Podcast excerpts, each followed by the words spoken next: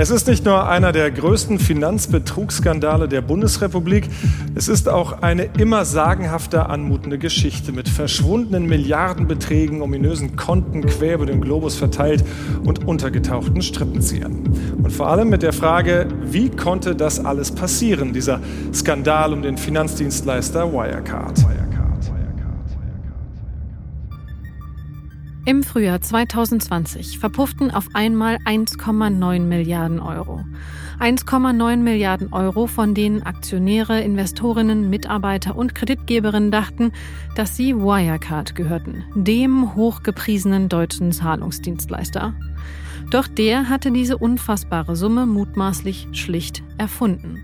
Wirecard hatte angeblich Geld auf Konten, vor allem in Asien, liegen, das es wahrscheinlich nie gab. So weit, so unglaublich. Doch was es für viele noch viel unglaublicher macht, ist, es ist keinem aufgefallen. In Deutschland werden die Bilanzen von großen börsennotierten Unternehmen wie Wirecard jedes Jahr von Wirtschaftsprüfern geprüft. Im Fall Wirecard war das EY und die haben den mutmaßlichen Betrug jahrelang nicht gesehen. Und ob sie es hätten sehen können oder nicht, das hat ein Sonderprüfer nach Bekanntwerden des Skandals untersucht. Das Ergebnis ist der sogenannte Wambach-Report, benannt nach dem, der ihn erstellt hat. Doch die Ergebnisse dieser Untersuchung wurden nie veröffentlicht, obwohl tausende Aktionärinnen auf der ganzen Welt wissen wollten, warum sie ohne Vorwarnung so viel Geld verloren hatten. Der Aktienkurs von Wirecard war innerhalb von kürzester Zeit von mehr als 130 auf unter 2 Euro gefallen.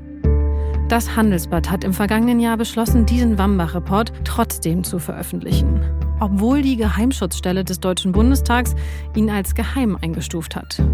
Und darüber wollen wir heute in dieser Folge von Handelsblatt Crime sprechen. Dem Podcast, bei dem wir alle zwei Wochen mit unserem Investigativteam über die größten Wirtschaftskriminalfälle in Deutschland sprechen. Mein Name ist Ina Karabas, ich bin Leiterin Journalismus Live und heute im Studio sind bei mir der Chef des Investigativteams Sönke Iversen und Handelsblatt-Reporter Felix Holtermann. Später sprechen wir auch mit Bert Frönthoff, unserem Experten für Wirtschaftsprüfer, und Peter Koppe, unserem Justiziar, der die Veröffentlichung eng begleitet hat. Wir sprechen darüber, wie der Report zustande gekommen ist, warum er geheim war und wie die Wirtschaftsprüfer auf die Veröffentlichung reagiert haben. Natürlich sprechen wir auch über die aktuellen Ereignisse bei Wirecard. Wird der ehemalige CEO Markus Braun angeklagt? Was ist mit seinem zweiten Mann Jan Masalek? Und müssen die Aktionäre vielleicht ihre Dividenden zurückzahlen? Damit herzlich willkommen zu Handelsblatt Crime.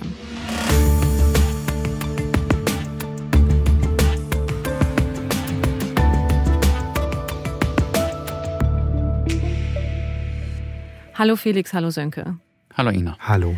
Lass uns von vorne anfangen. Viele Zuhörerinnen und Zuhörer kennen natürlich den Wirecard-Skandal schon, aber wir fangen trotzdem noch mal mit einer kleinen Zusammenfassung an. Lieber Felix, erklär doch mal bitte noch mal kurz, wann und warum ist Wirecard untergegangen?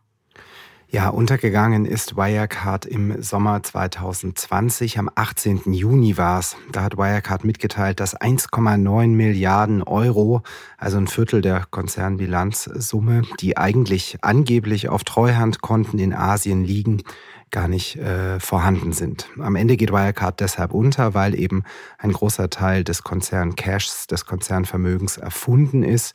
Die Vorgeschichte, die ist deutlich länger und die äh, ist auch genau äh, das Problem, das jetzt die Wirtschaftsprüfer beschäftigt. Ja, denn, das muss man nämlich sagen, wir hatten es in der Anmoderation schon angesprochen, die Wirtschaftsprüfer haben dieses erfundene Geld nicht oder dieses mutmaßlich erfundene Geld nicht gefunden. Sie hätten das in den Bilanzen tun können. Das mit dieser Frage zumindest hat sich der sogenannte Wambach-Report beschäftigt. Mhm. Lieber Sönke, erklär doch noch mal kurz, was ist genau der Wambach Report. Ja, nachdem Wirecard unterging und äh, Tausende und Abertausende von Aktionären ihr Geld verloren, nachdem, nachdem Gläubiger auf äh, 12,5 Milliarden Euro an äh, Forderungen sitzen blieben, hat sich der Deutsche Bundestag auch mit dem Fall Wirecard beschäftigt und einen Untersuchungsausschuss eingerichtet, um diese Fragen zu klären. Wie ist es möglich, dass ein Konzern äh, in den DAX aufsteigt, in den deutschen Aktienindex in Deutschland, mehr wert wird als die Deutsche Bank und die Commerzbank zusammengenommen und dann innerhalb von ein paar Tagen zusammenklappt. Wie konnte das passieren? Das ist die große Frage. Und eine der Fragen ist natürlich, warum haben diejenigen äh, das nicht gemerkt, die sozusagen beruflich dazu verpflichtet sind, solche Fragen äh, abzuklopfen, nämlich die Wirtschaftsprüfer.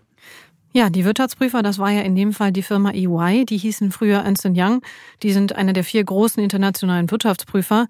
EY hat Wirecard schon, das muss man sagen, seit 2009 geprüft und die haben es ja nicht gefunden. Ja, das ist richtig. Um diese Arbeit zu untersuchen, also die Arbeit von EY, hat der Untersuchungsausschuss einen anderen Prüfer eingesetzt. Der kam von der Kanzlei Rödel und Partner, das ist Martin Wambach, ganz äh, renommierter Mann, ist im Vorstand des äh, Branchenverbandes und der hat dann mit einem kleinen Sonderteam sich äh, die Arbeit von EY angeguckt. Mhm. Wie sind die Sonderprüfer von Rödel und Partner genau vorgegangen, Felix?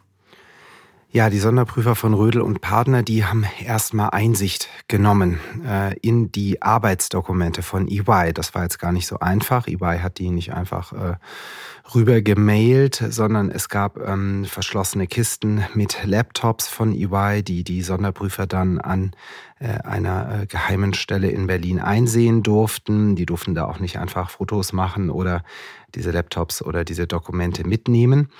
Und die Sonderprüfer haben dann eigentlich äh, genau das äh, gemacht, was man von Wirtschaftsprüfern erwartet. Wambach äh, beschreibt das so, dass sie gesagt haben, wir schauen uns an, was geschrieben worden ist von EY. Geprüft werden kann sozusagen nur, was verzeichnet ist und nur darauf können wir uns stützen. Das gilt für die Wirtschaftsprüfung an sich, das gilt aber auch für die Prüfung der Prüfung, also für das, was Wambach und äh, seine Kollegen gemacht haben. Die haben sich angeschaut, welche Dokumente EY angefordert hat von Wirecard, welche Gesprächsprotokolle EY geführt hat von wichtigen Gesprächen mit der Wirecard-Führung, welche Primärquellen bei Wirecard, also zum Beispiel Verzeichnisse von Partnern, Verzeichnisse von Kunden, Verzeichnisse von Konten, von Treuhändern und so weiter, welche äh, Dokumente EY hier gesammelt hat über die Jahre und welche Entscheidungen EY auch auf der Basis gefällt hat. Also wie EY in der Zusammenarbeit mit dem Konzern Wirecard, den EY ja immerhin zehn Jahre geprüft hat, zehn Jahre ohne Beanstandung, ähm, äh, welche Dokumente hier EY bei sich gespeichert hat und was die Sonderprüfer daraus ableiten können. Mhm. Und die Ableitung, über die äh, sprechen wir sicher gleich noch, die ist nämlich in Teilen sehr gravierend ausgefallen.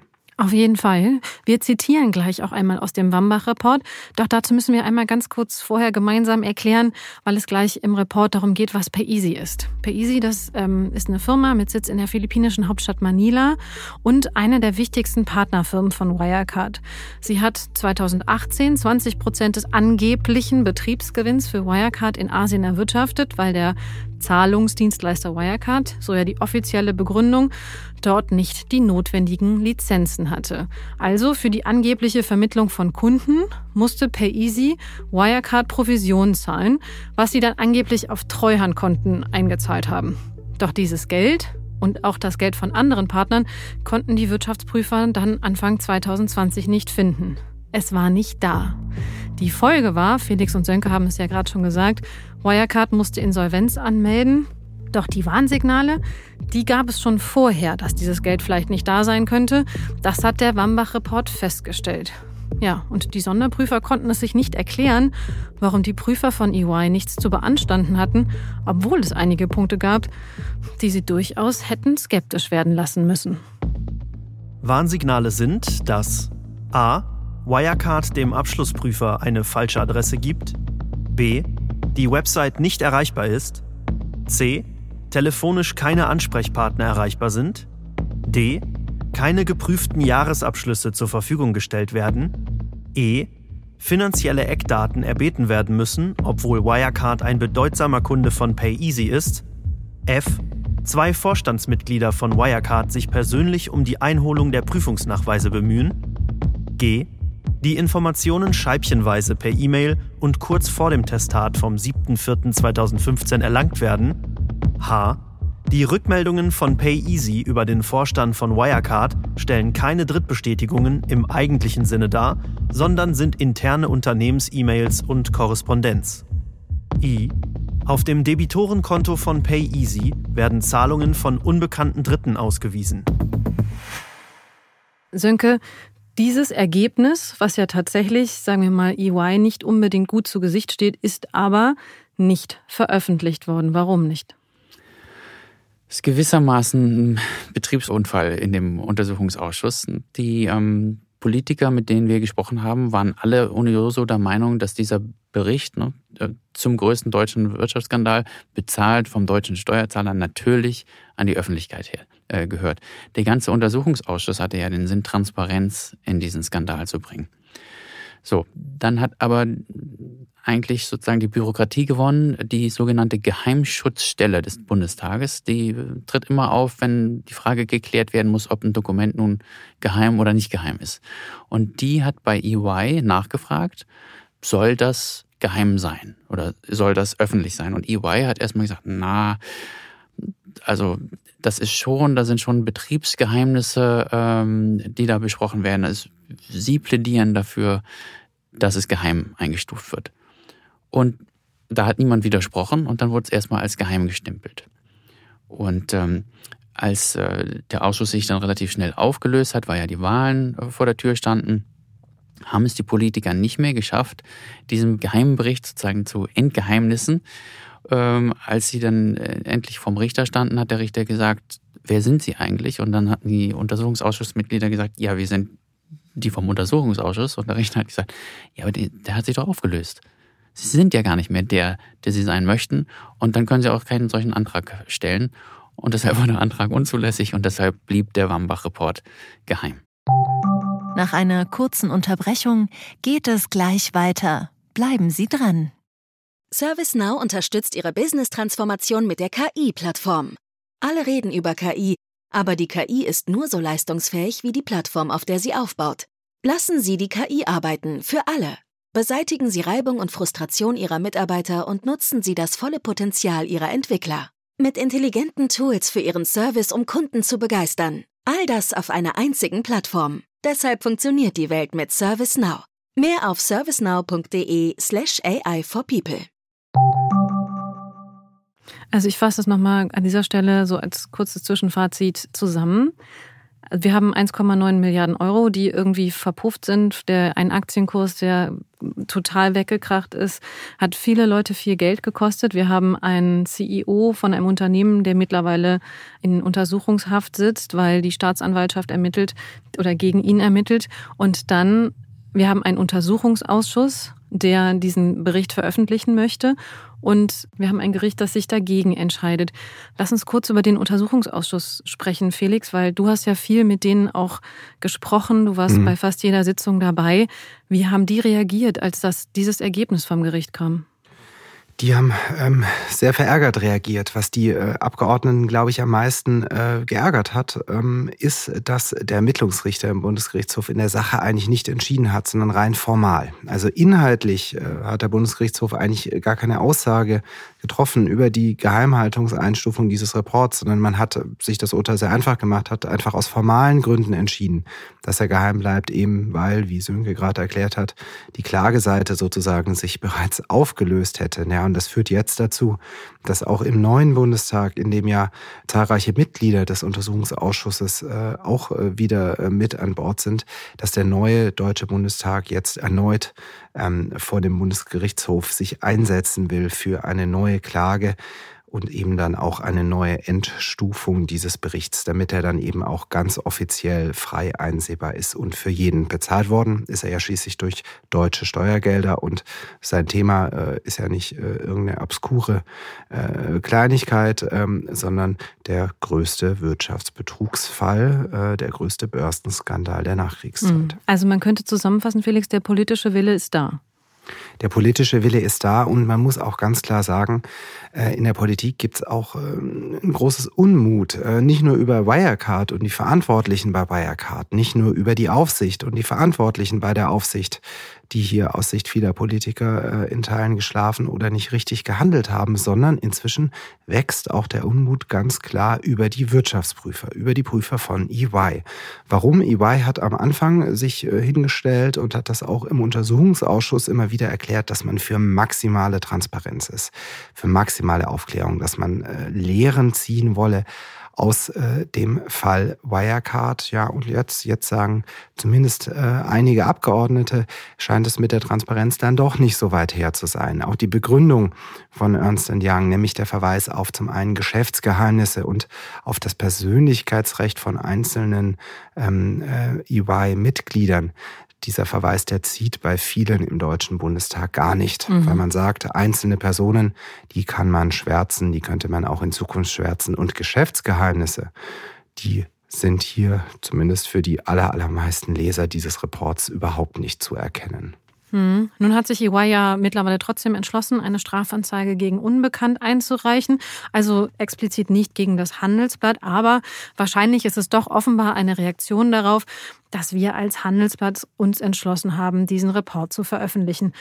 Sönke, erklär doch bitte mal unseren Zuhörerinnen und Zuhörern, warum wir diesen Report trotzdem veröffentlicht haben.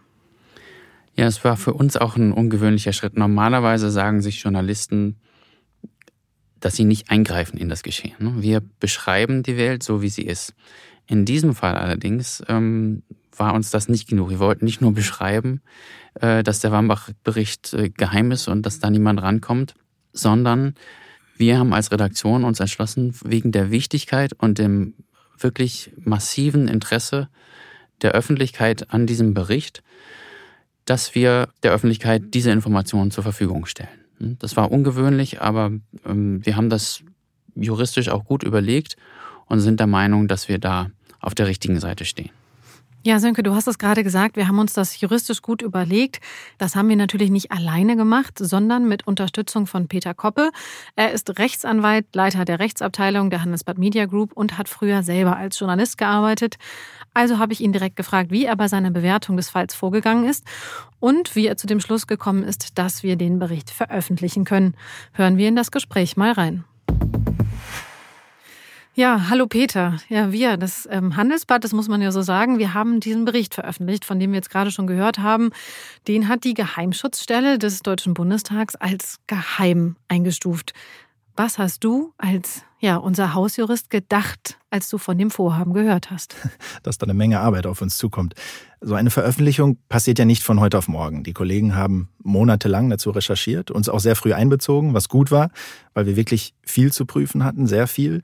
Und wenn ich wir sage, dann meine ich sowohl mein Team und mich in der Rechtsabteilung natürlich, aber auch externe Rechtsanwälte. Bei einer Entscheidung in der Dimension ist das nichts, was wir ganz alleine prüfen, sondern da holen wir uns immer auch externe fachkundige Unterstützung. Mhm. Und wie seid ihr genau vorgegangen bei der Bewertung des Falls? Welche Faktoren habt ihr in die Analyse mit einbezogen? Wichtig ist erstmal zu sortieren. Du musst dir vorstellen, dass so ein Thema sehr viele verschiedene Dimensionen hat. Da ist zum einen das Dokument selbst, der Wambach-Bericht insgesamt. Der war als geheim gestempelt, du hast es gesagt, im Sinne der Geheimschutzordnung des Bundestages. Das ist eine Anlage der Geschäftsordnung des Bundestages, auch was, womit wir nicht jeden Tag zu tun haben. Dazu kommt, dass in dem Bericht Dutzende Namen genannt werden. Wirtschaftsprüfer, Beteiligte, bei denen man sich bei jedem Einzelnen fragen muss, dürfen wir den Namen nennen? Müssen wir ihn schwärzen? Müssen wir sogar vielleicht mehr schwärzen als den Namen, weil aus den Umständen zu viel erkennbar wäre? Dritter Punkt ist, was ist mit den Rechten von EY? EY kommt ja in dem Bericht nicht wirklich gut weg und steht auch selbst auf dem Standpunkt, es seien Geschäftsgeheimnisse von ihnen betroffen, was wir übrigens anders sehen. Dann das Urheberrecht. Was ist eigentlich mit denen, die den Bericht verfasst haben? Herr Wambach und sein Team. Verletzen wir durch die Veröffentlichung deren Rechte? Fünftens, wenn ich richtig gezählt habe, Wirecard könnte auch was dagegen haben. Und dann war auch von vornherein klar, dass es Leute geben würde, die sagen werden, die Veröffentlichung ist strafbar. Um das mal direkt vorwegzunehmen, das war sie nicht. Aber prüfen müssen wir es. Du siehst, es sind viele verschiedene Ebenen, die man sich ansehen muss, sauber prüfen muss. Das geht nicht schnell aus der Hüfte, das braucht eine ordentliche Vorbereitung. Mhm. Kennst du denn eigentlich einen ähnlichen Fall, bei dem es aus Sicht von Journalisten wichtig war, einen geheimen Bericht zu veröffentlichen? Konntest du dich daran vielleicht ein bisschen orientieren? Ja, nicht nur einen. Es gibt diverse Gerichtsentscheidungen zu fällen, in denen Journalisten Dokumente oder Informationen, die ursprünglich nicht für die Öffentlichkeit bestimmt waren, veröffentlicht haben. Und wenn man sich die Grundsätze aus diesen Entscheidungen ansieht, kommt man in unserem Wambach-Fall klar zu dem Ergebnis, dass die Veröffentlichung zulässig ist. Im Detail wird das hier wahrscheinlich zu weit führen, aber in ganz kurz, durch die Wirecard-Insolvenz sind Milliardenschäden entstanden. Unsere Investigativkollegen sprechen ja immer vom größten Wirtschaftsskandal der deutschen Nachkriegsgeschichte. Nach wie vor ist nicht ganz klar, wie es zu dieser jahrelangen Täuschung der Anleger, der Aufsicht und eben auch der Abschlussprüfer kommen konnte. Es steht also erstmal außer Frage, dass dieser Bericht von überragender Bedeutung für die Öffentlichkeit ist. Dazu kommt dann, dass die Arbeit von EY natürlich schon Inhalt von Berichterstattung weltweit war. Insofern trägt der Bericht hier massiv zur Transparenz bei, weil, naja, wo bislang auch in Berichterstattung vielleicht auch viel spekuliert wurde, gibt es jetzt klare Anhaltspunkte aufgrund der Prüfung durch Herrn Wambach. IDW-Vorstand, also nicht irgendeine Quelle, auch ein wichtiger Punkt. Und genau das, Missstände aufdecken, Transparenz herstellen, das sind die Aufgaben von Journalismus und zwar auch, wenn es dafür in Einzelfällen der Veröffentlichung von geheimen Dokumenten bedarf. Was uns aber auch wichtig war, und das will ich hier wirklich nochmal betonen, dass wir sehr darauf geachtet haben, Unbeteiligte zu schwärzen. Also niemanden da reinzuziehen, dessen Name nicht ohnehin in der Welt war, durch seine herausgehobene Stellung etwa oder auch die ja schon zum Teil öffentliche Befassung des Untersuchungsausschusses damit.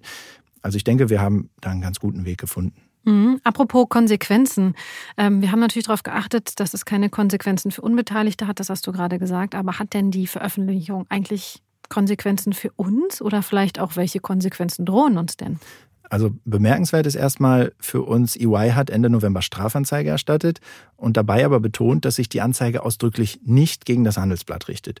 Das haben wir natürlich zur Kenntnis genommen und das stützt auch unsere Prüfungen. Jenseits dessen gibt es aktuell eine Person, die wir in dem Wambach-Bericht nicht geschwärzt hatten, die sich gerichtlich dagegen wehrt. Darüber streiten wir tatsächlich gerade noch vor Gericht, aber dazu muss ich sagen, solche einstweiligen Verfügungsverfahren nennt sich das, haben wir regelmäßig im Zusammenhang mit unserer Wirtschaftsberichterstattung im Handelsblatt. Und das ist aus meiner Sicht auch völlig okay. Es ist ja das gute Recht von Unternehmen und auch von einzelnen Personen gerichtlich überprüfen zu lassen, ob unsere Berichterstattung über sie rechtmäßig ist oder nicht. Für uns ist natürlich nur wichtig, dass die überwiegende Mehrzahl dieser Fälle in unserem Sinne ausgeht. Und das ist tatsächlich auch so. Vielleicht an der Stelle ein anderes Wirecard-Beispiel äh, am Rande das Handelsblatt hat schon lange vor der Wirecard-Insolvenz von Luftbuchungen berichtet, also in seiner Berichterstattung den Begriff der Luftbuchungen verwendet. Und dagegen war damals Wirecard selbst vorgegangen und hat es auch geschafft, dass uns ein Gericht diesen Begriff verboten hat. Dagegen haben wir uns dann wiederum gewehrt und am Ende wurde dieses Verbot aufgehoben. Äh, das heißt, die Berichterstattung war rechtmäßig und das meine ich eben. Solange es am Ende regelmäßig so ausgeht, ähm, ist das eine schöne Bestätigung für unsere juristische Arbeit und natürlich auch für die sehr gute Arbeit der Kolleginnen und Kollegen in der Redaktion. Auf jeden Fall. Danke dir, Peter. Sehr gerne. Ja, Felix und Sönke, man kann es wohl so sagen, Wirecard ist durchaus ein besonderer Fall, bei dem auch ungewöhnliche Maßnahmen aus unserer Perspektive angebracht waren. Das liegt zum einen an der finanziellen Fallhöhe natürlich von 1,9 Milliarden Euro, aber zum anderen auch an der Tatsache, dass hier nicht nur eine Partei, also etwa die Wirtschaftsprüfer, vermeintlich Fehler gemacht haben, sondern dass das Problem durchaus auch im System zu suchen ist und vielleicht auch deswegen kein Einzelfall. Oder was meinst du, Felix? Ja, das ist, äh, wird dich nicht überraschen. Äh, es war auch schon Thema unseres Podcasts, unserer Podcast-Reihe zum Fall Wirecard. Ich glaube nicht, ähm, dass der Fall Wirecard äh, ein Einzelfall ist. Äh, ich bin der festen Überzeugung, dass das System Wirecard ohne das System Deutschland nicht möglich gewesen wäre. Ich glaube, es ist zu einfach und zu kurz gesprungen zu sagen, dass ähm, wir den Fall Wirecard nur zurückführen können auf einzelne Fehler der Wirtschaftsprüfung. Warum glaube ich das? Das Interessante ist ja, dass ähm, Bilanzbetrug nichts Neues ist. Ne? Bilanzbetrug ist recht einfach. Ich mache Scheingeschäfte mit einer Scheinfirma, zum Beispiel im Ausland, buche mir dann äh, Scheinumsätze, Scheingewinne äh, in die Bilanz, alles ist super. Nur am Ende fehlt ja meistens das Geld, das Cash, weil für Scheingeschäfte fließen keine echten Euros und Dollars. Und wenn das dann auffliegt, dann habe ich einen schönen Bilanzbetrug und äh, dann äh, ist der Katzenjammer groß. Jetzt ist im Fall Wirecard aber ja interessant, dass es so viele Jahre nicht aufgefallen ist, dass Wirecard es geschafft hat, und das ist ziemlich einzigartig, ähm, nicht nur Umsätze und Gewinne zu fälschen, sondern eben auch Cash, also üblicherweise den härtesten Teil des Konzernvermögens. Und da frage ich mich schon, wie kann es sein, dass ein Konzern, vor dem schon 2008 gewarnt wird, für dessen Praktiken schon 2015 Warnungen existieren, wo schon vor fünf Jahren äh, zum Beispiel im Manager-Magazin äh, 2017 ein Artikel erscheint mit Bezug auf die Bilanz 2016, wo die Frage im Raum steht, wie es denn sein kann, dass Wirecard 250 Millionen Euro an Forderungen ausweist, die offensichtlich nicht sonderlich valide sind, die man nicht richtig prüfen kann, die vielleicht schon damals ja, fake waren. Und trotzdem geht es mit Wirecard noch viele Jahre gut so weiter. Und da glaube ich eben, das lässt sich nicht nur erklären mit Einzelfehlern von Prüfern, sondern hier sehen wir wirklich ein systemisches Problem. Wir sehen ein systemisches Problem bei den Wirtschaftsprüfern selber. Die werden in Deutschland bezahlt von den Unternehmen, für die sie arbeiten. Deswegen sind sie natürlich interessiert daran, Folgeaufträge auch zu bekommen. Die rotieren in Deutschland, zumindest bisher, ähm, nicht ausreichend. EY prüft Wirecard zehn Jahre, über zehn Jahre sogar. Und die verdienen inzwischen zwei Drittel ihres äh, Geldes nicht mehr mit der Prüfung, sondern mit der Beratung. Und das sehen wir eben auch im Fall Wirecard, wo ganz viele der Big Four Gesellschaften, also der vier großen Wirtschaftsprüfungsgesellschaften, auf ganz vielen Ebenen als Berater äh, mit an Bord waren, auch gut verdient haben, vielleicht ja auch glauben wollten, wie so viele andere, Klammer zu, an diesen Erfolg von Wirecard. Und das sehen wir eben nicht nur bei der Prüfung, das sehen wir auch bei der Politik, das sehen wir bei der Finanzaufsicht, das sehen wir leider auch in Teilen der Medienlandschaft und bei vielen anderen Beobachtern. Und das führt mich dann am Ende zum Ergebnis, dass ich glaube, dass dieses System Wirecard eben ohne das System Deutschland nicht möglich gewesen wäre. An der Stelle müssen wir immer einmal die Transparenz zeigen und auch die Ehrlichkeit, dass wir als Handelsblatt auch nicht immer genau hingeguckt haben, denn auch wir haben Wirecard durchaus ähm, zur Veranstaltung eingeladen und waren nicht immer so kritisch, dass wir es rechtzeitig gesehen hätten. Lass uns aber nochmal wieder zu diesem Bambach-Report kommen, denn Dort wird tatsächlich auch von den Prüfern der sogenannte IDW-Prüfungsstandard, also das ist so ein bisschen der Prüfungsstandard für die Wirtschaftsprüfer in Deutschland, zitiert und beziehungsweise es wird gesagt, dass die Prüfungsplanung und Durchführung nicht vollumfänglich umgesetzt worden wären. Zumindest würden sich Ansatzpunkte dafür zeigen. Wir zitieren an der Stelle nochmal einen Punkt. Die Qualität der dokumentierten Prüfungsnachweise, auf die sich der Abschlussprüfer stützt, ist in den von uns untersuchten Ermittlungsbereichen nicht durchgehend von hoher Verlässlichkeit, da es sich häufig nicht um Drittbestätigungen, sondern um unternehmensintern erstellte Unterlagen und mündliche Auskünfte, zum Beispiel vom Vorstand, handelt. Sönke, das ist jetzt, finde ich, schon eine relativ deutliche Aussage. Welche anderen deutlichen Aussagen stehen noch in diesem Report? Also was wir gerade gehört haben, ist schon das Härteste, was ein Wirtschaftsprüfer dem anderen vorwerfen kann. Und die sprechen nüchtern, sind jetzt nicht rhetorisch geschult, aber wenn ein Wirtschaftsprüfer sagt, dass Prüfungshandlungen nicht vorgenommen wurden, ist das praktisch sechs Sätzen. Die Wambach-Leute haben sich halt, wie Felix eingangs gesagt hat, ganz stupide an die Regeln gehalten. Die haben geguckt, was hat EY gemacht? Was hat EY gemacht? Konnte man daran sehen, was dokumentiert war. Und es gab halt verdammt viel, würden wir als Journalisten jetzt sagen, verdammt viele Fälle, wo einfach keine Unterlagen zu finden war. Wenn EY den Vertragspartner PayEasy in Manila einfach nicht erreichen kann, wenn die Webseite nicht abrufbar ist, wenn man das da anruft und es nimmt keiner ab, sind das alles Gründe, sagt Wambach, da genauer nachzuhaken. Und vielleicht auch ein bisschen, sagen wir mal, ein Bauchgefühl. Das würde ja jeder von uns sagen. Also wenn du beim Laden was bestellst und dann äh, oder bestellt hast online, meinetwegen, und du rufst an und dann nimmt niemand ab, Montag nicht, Dienstag nicht und nächsten und so weiter und so fort, da wirst du doch hellhörig. Und ähm, EY hat das aber offenbar alles nicht gestört. Die haben sich dann darauf verlassen, dass Herr Masalek eine Mail geschickt hat, die angeblich von einer Frau aus Manila kam, die von mhm. der man noch nie vorher was gehört hat. Und dann da steht dann dran, ist alles in Ordnung. Wir haben hier ein bisschen Schwierigkeiten mit dem äh, mit mit den elektronischen äh, Medien. Äh, weitermachen. Mhm. Und dann hat er EY einen Stempel drunter, drunter gesetzt. Jan Masalek müssen wir nochmal äh, ganz kurz vielleicht einordnen. Jan Masalek ist der zweite Mann im Staat, hätte ich fast gesagt. Das ist ja, der, was war er, Chief Operating Officer von, ähm, von Wirecard. Er war der zweite Mann nach Markus Braun, dem CEO. Das ist der Mann, der jetzt international gesucht wird.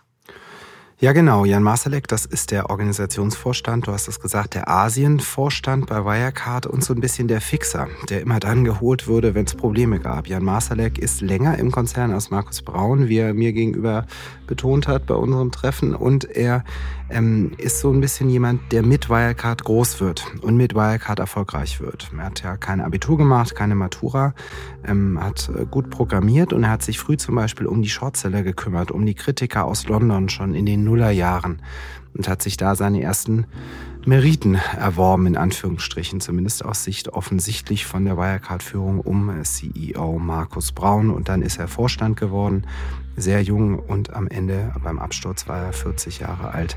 Äh, ist er geflüchtet und äh, ist der Einzige aus dem Vorstand, der sich äh, bis heute sozusagen seiner Verantwortung äh, gegenüber der Staatsanwaltschaft erfolgreich entzieht. Und was mich jetzt besonders gewundert hat beim Bambach-Bericht, Sönke hat ja äh, gerade angesprochen, wie wenig die Prüfer äh, an vielen Stellen offensichtlich gemacht haben, zumindest wenn man sich die dokumentierten ähm, Vorgehensweisen ansieht. Interessant ist ja, wie die Prüfer reagiert haben bei den wenigen Malen, wo sie dann doch ein schlechtes Bauchgefühl hatten. Wo sie eben genau das Gefühl hatten, hier läuft etwas nicht richtig. Das schreibt Wambach in seinem Report auch ganz klar. Die Prüfer haben teilweise ernsthafte Zweifel geäußert gegenüber ähm, dem Vorstand. Übrigens, wir haben auch im Handelsblatt darüber berichtet, gegenüber äh, dem Asienvorstand Jan Marsalek. Da gab es Zweifel an der Integrität des Vorstands. So, wo haben es die Prüfer dem Aufsichtsrat berichtet? Und das Interessante ist ja dann aber, was ist denn aus diesem Bauchgefühl geworden? Was ist aus den Zweifeln geworden? Die wenigen Male, wo EY dann wirklich auf den Putz haut, wo EY zum Beispiel auch droht, ähm, die Beziehung zu beenden, das Mandat nicht fortzuführen oder ähnliches. Da kommt dann am Ende doch meistens eben genau die Nummer zwei Jan Marsalek, wie Kai aus der Kiste, mit ein paar neuen Dokumenten, mit ein paar neuen Ansprechpartnern, mit ein paar neuen Excel-Tabellen und auch oft vor allem mit ein paar ganz warmen Worten und dem Versprechen in Zukunft, da läuft die Zusammenarbeit doch viel besser. Und schwupps, äh, scheint es EY äh, nicht mehr ganz so problematisch empfunden zu haben, was man davor ähm, gesehen hat. Und am Ende gibt es dann doch das Testat. Und das ist eben auch ein Riesenproblem, offensichtlich auch aus Sicht der Sonderprüfer um äh, Martin Wambach. Nach einer kurzen Unterbrechung geht es gleich weiter. Bleiben Sie dran. ServiceNow unterstützt Ihre Business-Transformation mit der KI-Plattform. Alle reden über KI, aber die KI ist nur so leistungsfähig wie die Plattform, auf der sie aufbaut. Lassen Sie die KI arbeiten, für alle. Beseitigen Sie Reibung und Frustration Ihrer Mitarbeiter und nutzen Sie das volle Potenzial Ihrer Entwickler. Mit intelligenten Tools für Ihren Service, um Kunden zu begeistern. All das auf einer einzigen Plattform. Deshalb funktioniert die Welt mit ServiceNow. Mehr auf servicenow.de/slash AI for People. Hm. Wir haben nun viel über EY gesprochen und wir haben aber natürlich auch mit EY vor der Veröffentlichung des Berichts gesprochen und sie um eine Stellungnahme gebeten. Daraus zitieren wir nun kurz. In der Rückschau mit dem Wissen von heute hätte EY im Kernbereich des Betruges noch umfangreichere Prüfungshandlungen vorgenommen und Handlungsalternativen stärker in Betracht gezogen. Ob und inwieweit dies damals zu einer früheren Aufdeckung geführt hätte, lässt sich angesichts der hohen kriminellen Energie der beteiligten Akteure letztlich nicht sagen. Das Prüfungsteam hat sämtliche Hinweise und Vorwürfe jederzeit sehr ernst genommen und ist diesen jeweils gezielt nachgegangen. Wir bedauern, den Betrug nicht früher aufgedeckt zu haben. Unsere Prüfungsteams haben alle Prüfungshandlungen nach bestem Wissen und Gewissen durchgeführt. EY betont also, dass es nicht die Schuld der Prüfer war, dass der mutmaßliche Betrug jahrelang nicht aufgedeckt wurde. Und wir hatten es schon angesprochen, sie haben nach Veröffentlichung des Berichts Strafanzeige gegen Unbekannt erstattet, weil sich die Situation aus ihrer Perspektive aber auch ganz anders dargestellt hat. Wie genau, darüber habe ich mit meinem Kollegen, unserem Wirtschaftsprüferexperten Bert Frönthoff gesprochen. Hallo Bert, sag mal ähm, ganz kurz, warum hat EY so reagiert?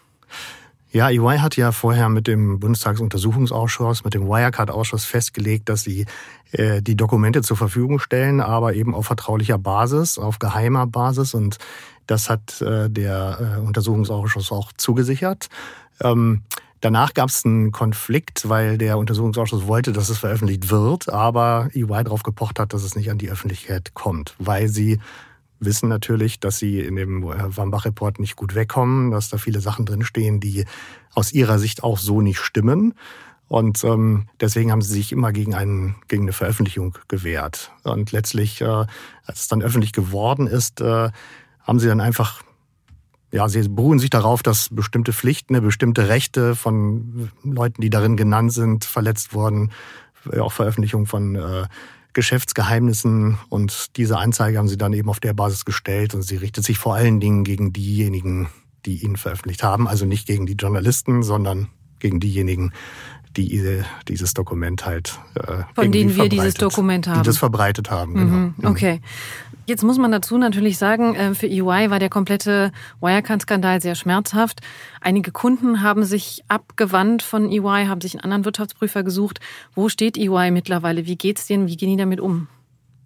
Ja, es lässt sich so in den Zahlen bislang noch nicht äh, feststellen. das ist äh, natürlich ein turbulentes, hartes Jahr jetzt gewesen, wo sie auch viel Überzeugungsarbeit leisten mussten bei den Kunden, die natürlich Fragen stellten. Das bezog sich insbesondere auf den Bereich der Wirtschaftsprüfung. Ne, der weitaus größere Bereich bei UI ist ja äh, das gesamte Beratungsgeschäft.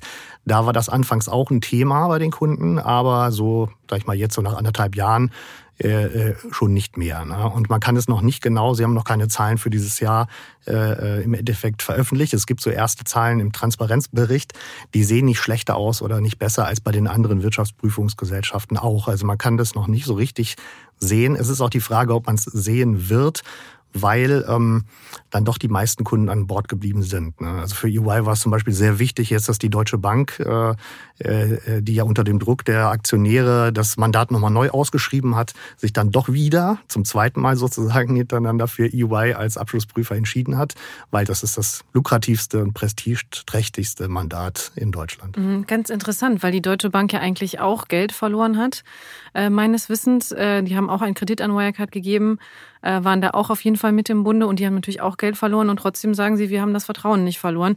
Wie kommt das?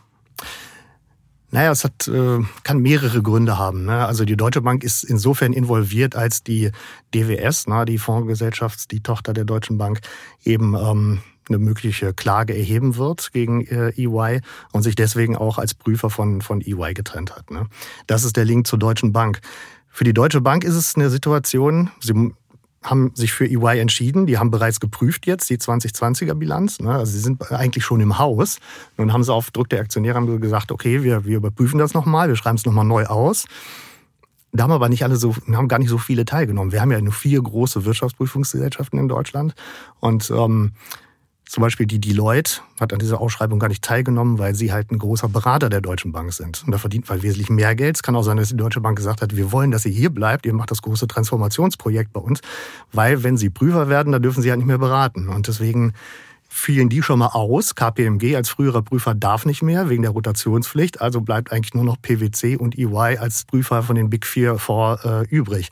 Und bei PwC gibt's ein Geschmäckle, Neudeutsch Compliance-Thema, kann man sagen, weil der Vorsitzende des Prüfungsausschusses im Aufsichtsrat der Deutschen Bank, das ist der Norbert Winkeljohann und der war bis 2018 Chef von PwC Deutschland. Also mhm. schwierige Gemengelage, sodass man im Endeffekt wahrscheinlich im Aufsichtsrat zum Schluss gekommen ist, äh, wir müssen EY einfach nochmal nehmen. Mhm. Ne? Ich, aber ich glaube auch nicht, dass sie grundlegende Zweifel haben an der Prüfungsfähigkeit mhm. und Arbeit von EY. Das heißt also, EY ist jetzt so ein bisschen, man würde irgendwie umgangssprachlich sagen, mit einem blauen Auge davon gekommen, mit einem Reputationsschaden, aber noch nicht mit einem wirtschaftlichen Schaden oder auch wahrscheinlich nicht mit einem wirtschaftlichen Schaden. Du hast aber gerade auch gesagt, es gibt natürlich viele Regeln, denen Wirtschaftsprüfer unterlegen. Welche haben sich denn eigentlich geändert durch den Wirecard-Skandal und vielleicht auch durch die Veröffentlichung dieses Reports? Ja, was sich geändert hat, äh, die Bundesregierung hat ja relativ schnell ein Gesetz auf den Weg gebracht, das äh, FISK sozusagen, das Finanzmarkt. Mhm, das äh, ist, wird immer so genannt, das ist ja das Gesetz zur Stärkung der Finanzmarktintegrität. Ich kann es gar nicht aussprechen, ich lasse es mal lieber. Mit dem die auch unter anderem die Wirtschaftsprüferbranche neu geregelt wurde. Da geht es um Haftungsgrenzen, Haftungshöhen, die die ähm, Wirtschaftsprüfer gegenüber ihren Mandanten haben. Das ist alles genau festgelegt, in welchen Fällen sie haften müssen und in welcher Höhe. Und das ist dann deutlich verschärft worden. Es ist auch ähm, zugleich diese Trennung von Beratung und Prüfungsleistung bei Mandanten noch schärfer voneinander äh, abgetrennt worden. Ähm, das waren schon ja, ich sag mal, mit den Schritten kann die Wirtschaftsprüfungsbranche leben. Aber sie hat sich schon mit Händen und Füßen dagegen gewehrt, weil, und da kommen wir auch zum Warmbach-Report, sie immer gesagt hat, äh, das ist ein Einzelfall. Also es gibt kein systemisches Problem in der Abschlussprüfung in Deutschland. Ne? Und das ist im Grunde auch das Ergebnis dieses Wambach-Reports, der im Grunde ja unterm Strich meint nachzuweisen oder nachgewiesen hat, dass wenn die Prüfungsnormen, die ja festgelegt werden, entweder gesetzlich oder vom Institut der, der Wirtschaftsprüfer in Deutschland, wenn die halt äh, so, wie sie angewendet werden sollen, angewendet worden wären, bei im Fall äh, Wirecard, dass dann mit hoher Wahrscheinlichkeit dieser, dieser Betrug auch früher aufgedeckt worden wäre. Alles klar, spannend. Wir beobachten das natürlich weiter. Danke dir, Bert. Danke dir. Ja, Felix und Sönke, lass uns ganz zum Ende nochmal auf das Thema Markus Braun und ähm, Jan Marcellek äh, zu sprechen kommen, weil das sind natürlich auch so ein bisschen ja die Hauptpersonen. Da sind wir natürlich alle gespannt, was jetzt als nächstes passiert. Aber wir müssen ganz dringend über die Bilanz nochmal sprechen. Also es gab das Testat, jetzt ist das Testat, sagen wir mal, maximal in Frage gestellt worden und der Insolvenzverwalter von Wirecard, Michael Jaffe, der will die Bilanzen und die Beschlüsse der Hauptversammlung für nichtig erklären lassen. Jetzt ist natürlich die Frage für viele Aktionärinnen und Aktionäre, was bedeutet das, Sönke? Müssen jetzt ihre Dividende zurückbezahlen? Was kann das bedeuten? Genau das. Ne, so, so ähm, brutal das klingen mag, für einen Aktionär, der vielleicht bei, weiß ich, 150 gekauft hat und der Aktienkurs ist jetzt bei 20 Cent oder so, der also alles verloren hat, der müsste, wenn die Bilanzen für falsch erklärt werden, die Dividenden auch zurückzahlen. Die Dividenden äh, werden halt auf, auf bestimmten Grundlagen gezahlt und wenn die Grundlagen ähm, nachträglich sich als falsch erweisen, dann war die auch die Dividende falsch und dann muss dieses Geld zurückgezahlt werden. Das, das kennen wir aus anderen Anlegerskandalen, dass die Anleger, die ihren ganzen Einsatz verloren haben, dann nachträglich auch noch das ähm, zurückzahlen müssen.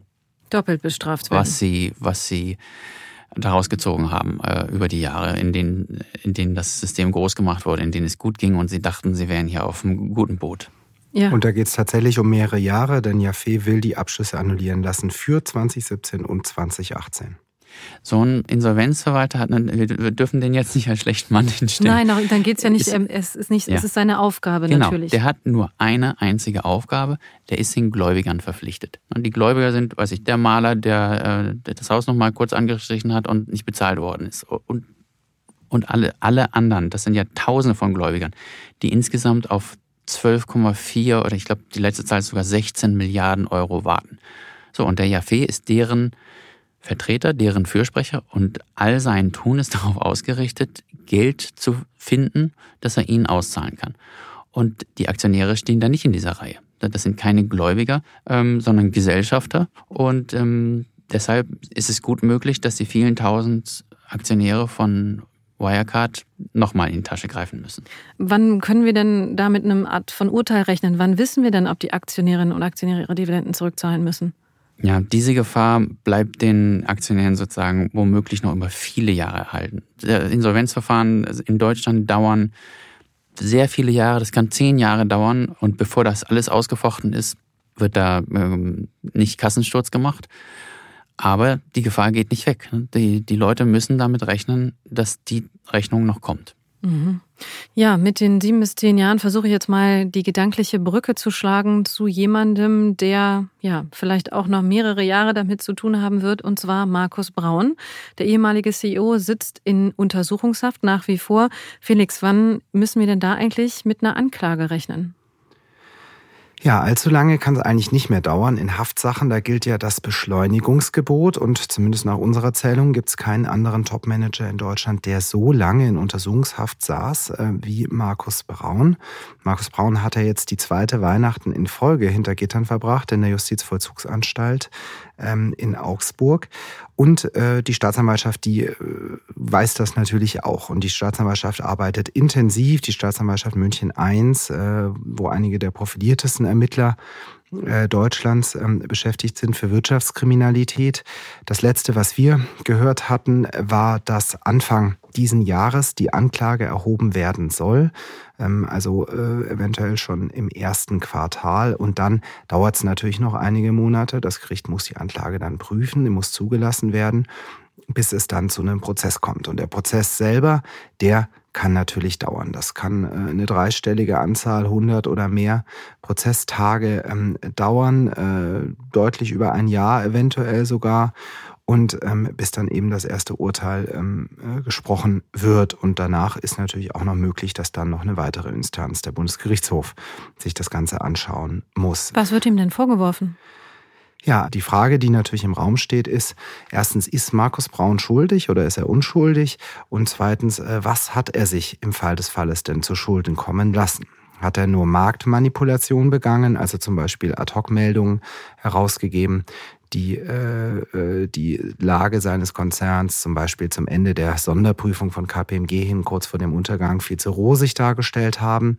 Hat er eventuell Untreue begangen? Also ist da Geld aus dem Konzern in seine private Tasche geflossen? Ja oder nein?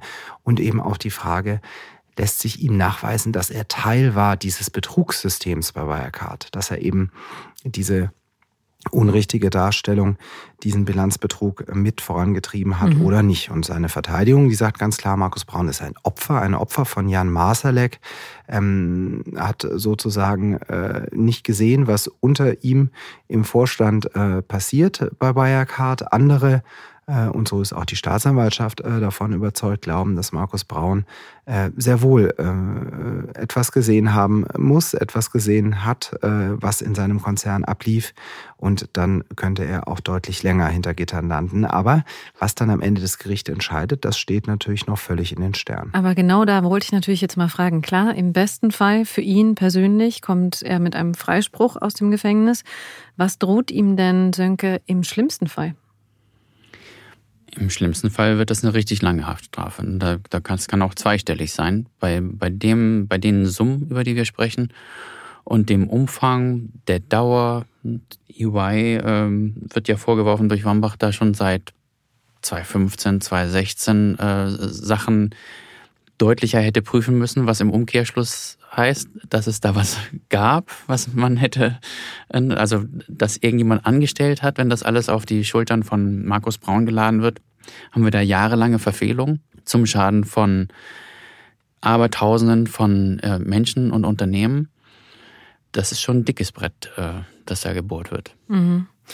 Jetzt ist es natürlich so, dass Jan Masalek offensichtlich das alles hat kommen sehen, rechtzeitig sich abgesetzt hat.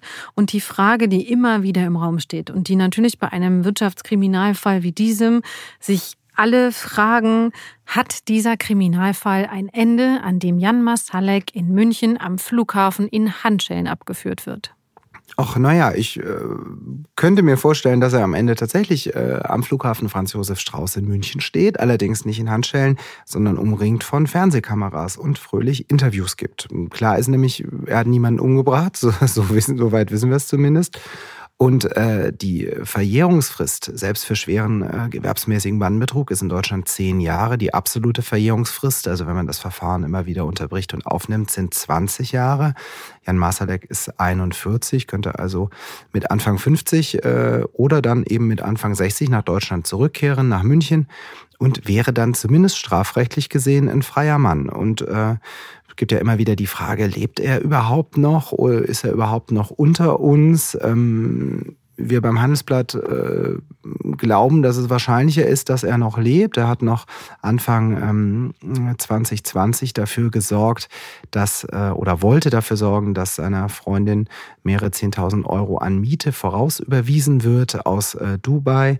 Ähm, auch Geheimdienstexperten äh, sagen uns beim Handelsblatt, dass es wahrscheinlicher ist, dass er noch lebt, schon allein, weil die russischen Dienste, die ja mutmaßlich ihn ähm, äh, schützen und seine Flucht auch mit ermöglicht haben, weil die sich gar nicht leisten können, dass so ein wichtiger Kontakt ähm, äh, äh, verschwindet, weil das ein ganz schlechtes Signal in diese internationale Information Dealer Community, diese Gemeinschaft an Vögelchen rund um die Welt senden würde. Also, wenn du mich fragst, ich halte es für wahrscheinlicher, dass er noch unter uns als nicht und ich halte es sogar nicht für völlig unwahrscheinlich, dass wir ihn eines Tages nochmal wiedersehen.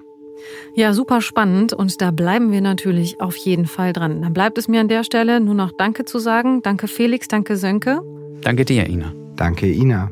Ja, und natürlich auch danke Ihnen, liebe Zuhörerinnen und Zuhörer, denn wir sind jetzt schon am Ende dieser Folge von Handelsblatt Crime. Wie immer freuen wir uns über Kommentare und Fragen. Schicken Sie gerne die Fragen oder auch Kommentare an crime@handelsblatt.com und wir freuen uns natürlich auch über eine Bewertung auf der Podcast-Plattform Ihres Vertrauens.